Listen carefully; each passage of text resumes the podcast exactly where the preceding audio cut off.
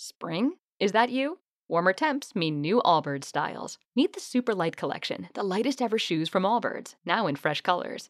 They've designed must have travel styles for when you need to jet. The lighter than air feel and barely there fit makes these shoes some of the most packable styles ever. That means more comfort and less baggage. Take the Super Light Tree Runner on your next adventure. Its cushy, lightweight foam midsole supports every step, and the extra outsole traction gives you the grip to just go for it. The eucalyptus fiber upper adds next level breathability to keep you going all day. Plus, the super light tree runner is comfortable and ready to go right out of the box. So, what can you do in a super light shoe? What can't you do is the better question. And because they're super packable, the real question is where are you taking them? Experience how Allbirds redefines comfort. Visit allbirds.com and use code SUPER24 for a free pair of socks with a purchase of $48 or more. That's A L L B I R D S dot com, code SUPER24.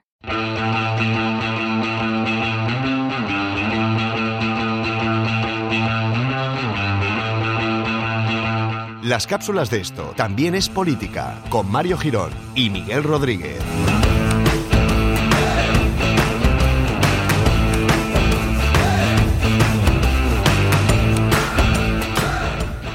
Hola amigos y amigas, bienvenidos a las cápsulas de esto también es política donde condensamos en pocos minutos información vital para vuestra existencia. Eh, para la nuestra no, porque vamos excesivamente sobrados de información y de conocimiento. Y de ¿Qué tal, existencia. Y de existencia también. Sí. Existimos por encima de nuestras posibilidades. Sí, sí, y pronto habrá una burbuja de existencia. Sobreexistimos, diría yo. Sí, Algo así. Al- alguien estará nego- haciendo negocio con nuestra existencia. Efectivamente. Estamos, sí. Es una lo- semana muy, muy corrupta esta, ¿eh? Nos, sí, nos desbordamos de existencia por todos nuestros poros. En fin, amigos, hoy vamos a hablar de un tema que ha causado sensación, podríamos decir, en el ámbito político español en la última semana. Eh, el tema de la moción de censura, no sé si presentada, todavía no la han presentado. Eh, Todavía no. Dicen que, que será pronto, será pronto, pero no sabemos cuándo todavía. Bueno, pues hablemos un poquito de la moción de censura del amigo Pablo Iglesias. Pues eso, aprovechamos el anuncio de, del portavoz de Unidos Podemos, Pablo Iglesias, de pre- la intención de presentar una moción de censura en contra del gobierno de Mariano Rajoy. Pues vamos a aprovecharlo, ¿no? Para explicar cómo, cómo es la moción de censura aquí en España, ¿no? Sí, Eh, te iba a decir, no es algo que, que hayamos visto o que hayamos visto en, eh, en cuanto a política estatal me refiero, no lo hemos visto muchas veces, ¿no? Por ninguna. o- Dos solo, dos solo. Bueno, yo una no la vi porque no había nacido tú tampoco y la otra éramos muy pequeños. Vale. Pero vamos, la, la re- claro. la recordaré un poquito luego. Mm. Eh, bueno, hay que decir que nuestra moción de censura es lo que se conoce como moción de censura constructiva. Eh, y que voy a explicar lo que es, claro, porque si lo dejo ahí, pues no. Claro.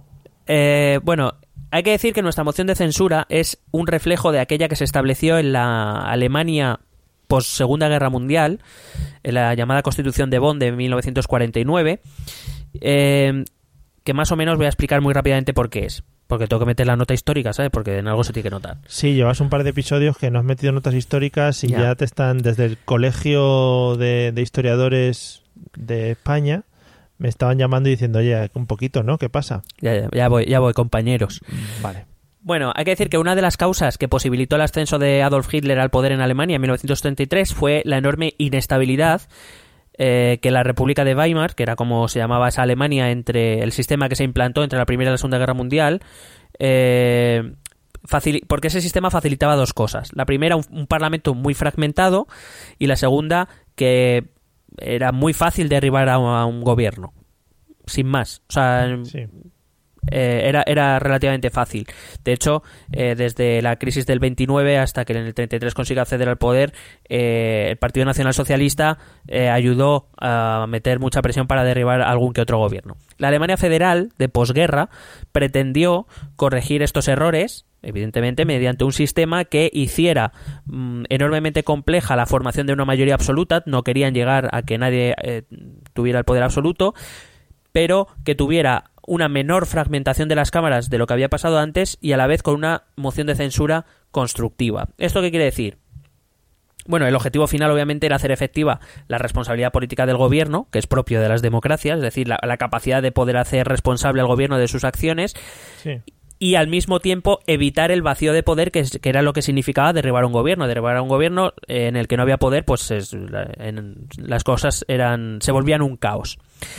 Entonces eh, dado que España salía de una dictadura y el periodo transitorio esos años entre el 75 y el 80 más o menos fue un periodo con una notable tensión eh, entre las, eh, las, izquierdas y las derechas, se optó por introducir eh, vía constitucional esta opción de la moción de censura constructiva para evitar males mayores. ¿En qué consiste? Bueno, básicamente la moción de censura constructiva significa que si esa moción es aprobada a la fin, al, al, final, se derriba al gobierno actual, pero a cambio se ha instaurado otro, de tal manera que se evita ese vacío de poder. Es decir, no puedes derribar un gobierno si no presentas otro alternativo que sea aceptado por, la, por el Congreso. Vale, entonces te voy a explicar muy rápidamente en qué consiste el proceso de esta moción de censura. Eh, hay que tener en cuenta que esta moción de censura es la herramienta más poderosa que tiene la oposición, en la capacidad de derribar al gobierno. Eh, entonces, su tramitación requiere varios pasos. El primero es que la moción debe ser presentada por al menos una décima parte de los diputados, actualmente son 350, por tanto, eh, por 35 diputados, mediante un escrito motivado y dirigido al presidente del Congreso.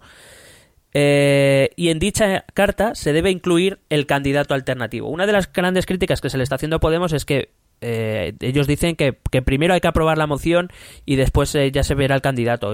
No sé, no entiendo muy bien. Es que si no presentas un candidato en la carta pidiendo la moción de censura, eh, no, no se empieza el trámite. O sea, ya. No, no he entendido muy bien esto. Sí, sí, que es uno de los pasos que tienes que cumplir si no, no tira para adelante. Claro, realmente no sé qué táctica está siguiendo Podemos, porque quiero decir, hay que recordar que los dirigentes de Podemos son doctores en ciencias políticas. Creo que sabrán que necesitan el nombre de un candidato en el escrito de moción de censura. Ya. Pero bueno. Eh, el segundo paso es que la mesa del Congreso comprueba que se ajusta, este escrito se ajusta a derecho, que está acorde al reglamento de la Cámara, y si es así, se admite a trámite y se comunica al presidente del Gobierno y a los grupos parlamentarios que se ha presentado una moción de censura. Durante dos días, es un proceso bastante rápido, hay que decirlo. Durante dos días eh, podrán presentarse mociones de censura alternativas eh, con los mismos trámites, es decir, otros 35 diputados pueden presentar otra moción de censura durante esos dos días con otro candidato. Claro. Bueno, se pueden presentar así hasta 10, aunque no creo yo que los miembros del partido del gobierno eh, firmen muchas de estas, pero bueno, por, por poder se pueden. Claro, el objetivo de esto es que si se quieren plantear diferentes candidatos a los que plantea la primera moción de censura, se puede hacer sin problema. Claro, se le da dos días al resto de grupos parlamentarios por si, por si quieren presentar mociones alternativas. El cuarto paso es que se celebra el debate de la moción. Es decir, em, primero uno de los firmantes de la, de la carta defiende la moción de censura, después interviene el candidato propuesto en esa carta y que expone su programa político, digamos que empieza una mini sesión de investidura y em, después le responden los portavoces parlamentarios con turnos de réplica, igual que una, una, una investidura. Aquí el presidente del gobierno no interviene para nada. Lo que pasa es que, por ejemplo, en nuestro caso, Mariano Rajoy, además de presidente del gobierno, es diputado y, por tanto, estará, estaría presente en el debate. Pero, más allá de como portavoz, si no decide hacerlo Rafael Hernando, en principio el presidente del gobierno aquí no pinta nada. Ya. Después se produce la votación de la moción de censura, cinco, al menos cinco días después de este debate. Eh, y em, para que la moción de censura sea aprobada se requiere la mayoría absoluta, es decir, 176 votos favorables. No vale con más si es que no es. Ya. Descontando las abstenciones. No, tiene que ser 176 votos favorables. Si hubiese varias, pues se van votando por orden de presentación y en el momento en que una fuese aprobada se deja de votar, porque no tiene, no tiene lógica. Claro. Eh, de aprobarse, el presidente del Congreso le comunica al rey y al presidente del gobierno la decisión tomada por el Congreso de los Diputados. El gobierno debe presentar su dimisión y el rey nombrar al nuevo presidente del gobierno. Eso sería eh, en caso, como te digo, de que la moción de censura fuese aprobada. Si la moción de censura se rechazase, los diputados, los, los al menos 35 diputados que firman la primera carta no pueden suscribir otra moción de censura en el mismo periodo de sesiones. Oh, muy rápido. Eh, eh, digamos que el, año em, parlamentario va de septiembre a junio. a julio, ¿vale? Y en ese periodo hay, hay, dos periodos de sesiones de cuatro meses, digamos, sean cuatro meses de sesiones, reuniones, etcétera, etcétera, se para un mes y después se comienza otro periodo, ¿vale? Entonces, si yo, por ejemplo, si ahora, por ejemplo, los diputados de Unidos Podemos, 35 diputados firman esa carta, no podrán presentar otra hasta ya el siguiente periodo de sesiones, que es el que empieza en septiembre, otra vez. Eh, hay que y además eso sí hay que dejarlo claro durante el trámite una, una moción de censura que ha sido admitida a trámite en ese momento a partir de ese momento el presidente no puede darle al botón de elecciones. Ya claro. Por cierto hay que recordar que a partir del día eh, eh, que a partir del día 3 de mayo que es cuando se está publicando esta cápsula Rajoy ya puede darle al botón. Vamos allá. Vale ahí lo, es un dato que le dejo ahí. Está con el dedo encima temblando. Que voy eh que voy eh bueno, eh, como, me, como comentábamos antes, en nuestra historia democrática se han presentado dos mociones de censura. Una en 1980, el presidente del gobierno era Adolfo Suárez, la presentó eh, el Partido Socialista. Eh, como candidato alternativo Felipe González, la, la, moción de censura no fue aprobada y por tanto Adolfo Suárez siguió de, de presidente. La segunda fue en 1987, el presidente era Felipe González, la presentó Alianza Popular, el pre-Partido Popular. Eh, y el candidato, un tal Hernández Mancha, del cual yo, por cierto, no ni recordaba haber oído hablar, o sea que fíjate tú lo importante que debiera ser, fue eso sí, poquito antes de que Fraga llegara a la presidencia de Alianza Popular y que José Mari ya empezara a dar sus primeros pasos importantes. Qué bonito. Eh, también fue rechazada y por tanto Felipe González siguió como eh, presidente del gobierno. Pero eso sí, hay que tener en cuenta, y esa es la lectura que yo creo que debemos hacer, quiero decir, a día de hoy Unidos Podemos sabe perfectamente que esta moción de censura no va a ir a ningún lado. Ya no tiene los apoyos en la Cámara, aparte que, bueno, ha, vuelto a hacer lo del gobierno de Pedro Sánchez, primero lo anuncia y después ya, así eso, pregunta. Eh, bueno, varios dirigentes socialistas han dicho que se lo comunicaron 10 minutos antes de la rueda de prensa, que es como así dándome tiempo a reaccionar, gracias. Lo que queda claro es que la moción de censura, aparte de ser, un, por supuesto, una herramienta parlamentaria y constitucional, eh, cumple también una función política, ¿no? Eh, pero hay una cosa que a lo mejor no se está reflexionando bien.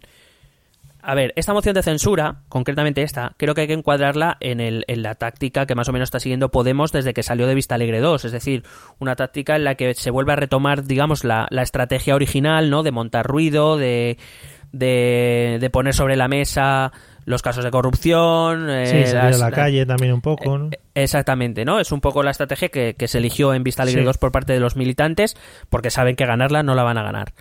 Eh, pero claro, hay que tener en cuenta una cosa. Cuando un partido, cuando la oposición, porque esto en realidad lo presenta la oposición, em, presenta una, una moción de censura y no consigue atraer votos ni al menos apoyos externos a, sí mismo, que es lo que parece que va a ocurrir, que solo les van a apoyar desde fuera compromiso y a lo mejor tal vez consiguen que Esquerra Republicana les apoye, pero poco más. Eh, lo que deja claro es que en ese momento eh, ese grupo que está presentando esa moción de censura no tiene fuerza suficiente para articular una alternativa. Con lo cual, si no mides bien eh, una moción de censura, lo que puede ocurrir es que dejas, a, por decir una frase muy castellana, dejas eh, al aire tus vergüenzas. Es decir, si no eres capaz de articular tú una mayoría, mm, ¿qué haces haciendo esto? No, no se entiende. O sea, ¿para qué sirve lo que estás haciendo? Ahora bien, si alguien me preguntase a mí mi opinión, y esto recalco es opinión, qué es lo que está persiguiendo Unidos Podemos, además de seguir con su estrategia de movilización, etcétera, y de, y de seguir intentando mantener caliente el, ambiente, creo que es una, un movimiento en contra, claro, en contra del Partido Socialista. Pero más que nada porque el otro día estuve escuchándolas esta noche a Pablo Iglesias explicando Em, esto de la moción de censura y decía que es que, le, claro, una periodista le decía, pero claro, es que el Partido Socialista está en primarias, es que hasta que no se decida el liderazgo y el proyecto político, el Partido Socialista no se va a meter en esos berenjenales. Es evidente. O sea, creo que es evidente para cualquiera. La respuesta de Pablo Iglesias fue que eso no era una excusa, porque ellos también tenían procesos eh, internos en, en, bueno, en algunas, eh, en algunos círculos, vamos, en algunas, en algunas, en algunos territorios la, entrevista, o sea, la periodista le volvió a insistir eh, diciendo, eh, bueno, ya, pero es que no es lo mismo, es que estamos hablando del liderazgo nacional. Eh, no, estamos... Y entonces Pablo Iglesias siguió volviendo a su, a su argumento de que, de que eso no era una excusa. Evidentemente yo creo que el Partido Socialista no haría bien en meterse en ese jardín sin tener una línea política clara. No, no tiene ningún sentido. Es decir, vale, muy bien, y va, moción de censura y presentamos, incluso un candidato socialista si tú quieres, ¿y qué programa presentamos? Si no sabemos ni lo que queremos ser todavía. Ya, claro, claro. Ahora, lo que yo creo que pretende Unidos Podemos con esta moción de censura es, otra vez de volver a dar la imagen de que el Partido Socialista sostiene al Partido Popular, que es parte de la casta o de la ah, trama, que es la nueva palabra, que etcétera, etcétera. Que no estoy entrando en si tienes razón, más, menos, yo ahí no me meto. Lo que, lo que creo es que es un movimiento más en contra del Partido Socialista realmente que contra el Partido Popular, que es más, de hecho, yo creo que con estas cosas Mariano Rajoy sale reforzado, llámame loco, pero sí, es como... No, dicho, no se ha pronunciado mucho, ¿no? Tampoco. Pero si es que, sinceramente, o sea, lo hace de por sí, porque él es así, pero es que si yo fuera Mariano Rajoy me sentaría a esperar. Ya. ¿Quieres presentar una moción de censura? Preséntala. Saca una mayoría.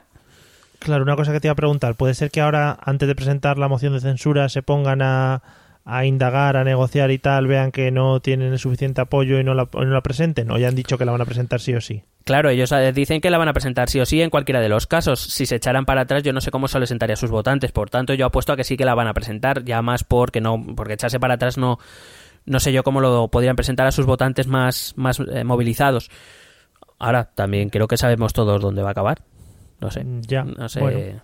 Supongo que el, el, discurso después de Unidos Podemos será que la culpa es del Partido Socialista y de Ciudadanos que sostienen al gobierno, al gobierno corrupto, etcétera, etcétera. Y puede ser también que se esperasen algo más de apoyo eh, con esto, que al final una moción de censura es una cosa muy seria. Es en plan, quiero parar lo que está haciendo este gobierno para presentar otro alternativo. Y al final, al no encontrar un apoyo de los otros grupos como que se han visto, incluso no apoyo, sino que los otros grupos, o por lo que yo he oído, algunos se lo han tomado un poco a broma. Yo sinceramente no lo creo. Primero, si tú quieres presentar una moción de censura y quieres ver si alguien se te une, no lo anuncias en una rueda de prensa y luego preguntas. Ya. Yo, yo, vamos, así es como yo lo entendí. Eh, perdón, que casi se me cae el garito. Al menos así como yo lo presentaría. Yo, desde luego, no lo haría así. Pero bueno, en cualquier caso, si de verdad esperaban que un PSOE en plenas primarias, decidiendo cuál va a ser su línea política futura, eh, se va a meter en ese berenjenal ahora, ahora mismo, por lo menos ahora mismo, no, no sé, yo, yo sinceramente creo que tiene más que ver con, un movimiento táctico eh, eh, para recuperar, pues eso, la iniciativa política también, porque la habían perdido un poco después de que eh, pues el Partido Popular parece que va a sacar los presupuestos con el Partido Nacionalista Vasco, que parece que con el Partido Socialista llegó ya en su momento algunos acuerdos como el techo de gasto y este tipo de cosas parece que había quedado como un poquito fuera y, creo que tiene más que ver con eso que, con una posibilidad real de, cambiar un gobierno de Mariano Rajoy por otro de, algún miembro de la oposición. Sinceramente lo creo. Vale. Pero pues bueno, eso, como repito, es, opinión. No sé. Los, oyentes de Podemos que tengamos, pues que, nos den su opinión y, y contrastamos que nos comenten. Eh, pues nada, iremos siguiendo de cerca los pasos que va dando Unidos Podemos para presentar la moción de censura cuando la presenten en un día indeterminado. Igual es por sorpresa también, ahora. Y van corriendo, ¿no? Corre, que está en el baño. Ahora corre, que no se entera. Y, os contaremos cómo, cómo, ha ido el asunto de aquí en adelante en otra cápsula, o si da para mucho, pues en un episodio. Eso ya lo vamos viendo con producción y con realización del programa. Dependerá de la gresca que se monte en el Parlamento. Efectivamente, si hay mucho que contar, pues más. Y nada, amigos, esperamos que os haya servido y estéis eh, contentos y llenos, iba a decir. Petaos, estáis petaos estéis petados de conocimientos nuevos. Nos vemos, nos vemos en el próximo episodio. Hasta luego. un besete.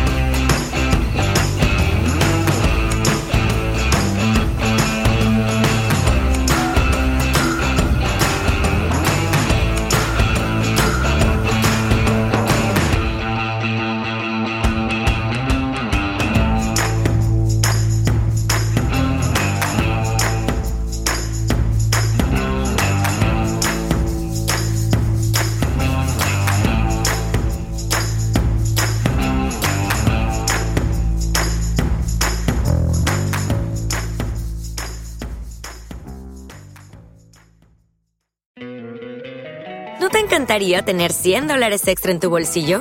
Haz que un experto bilingüe de TurboTax declare tus impuestos para el 31 de marzo y obtén 100 dólares de vuelta al instante.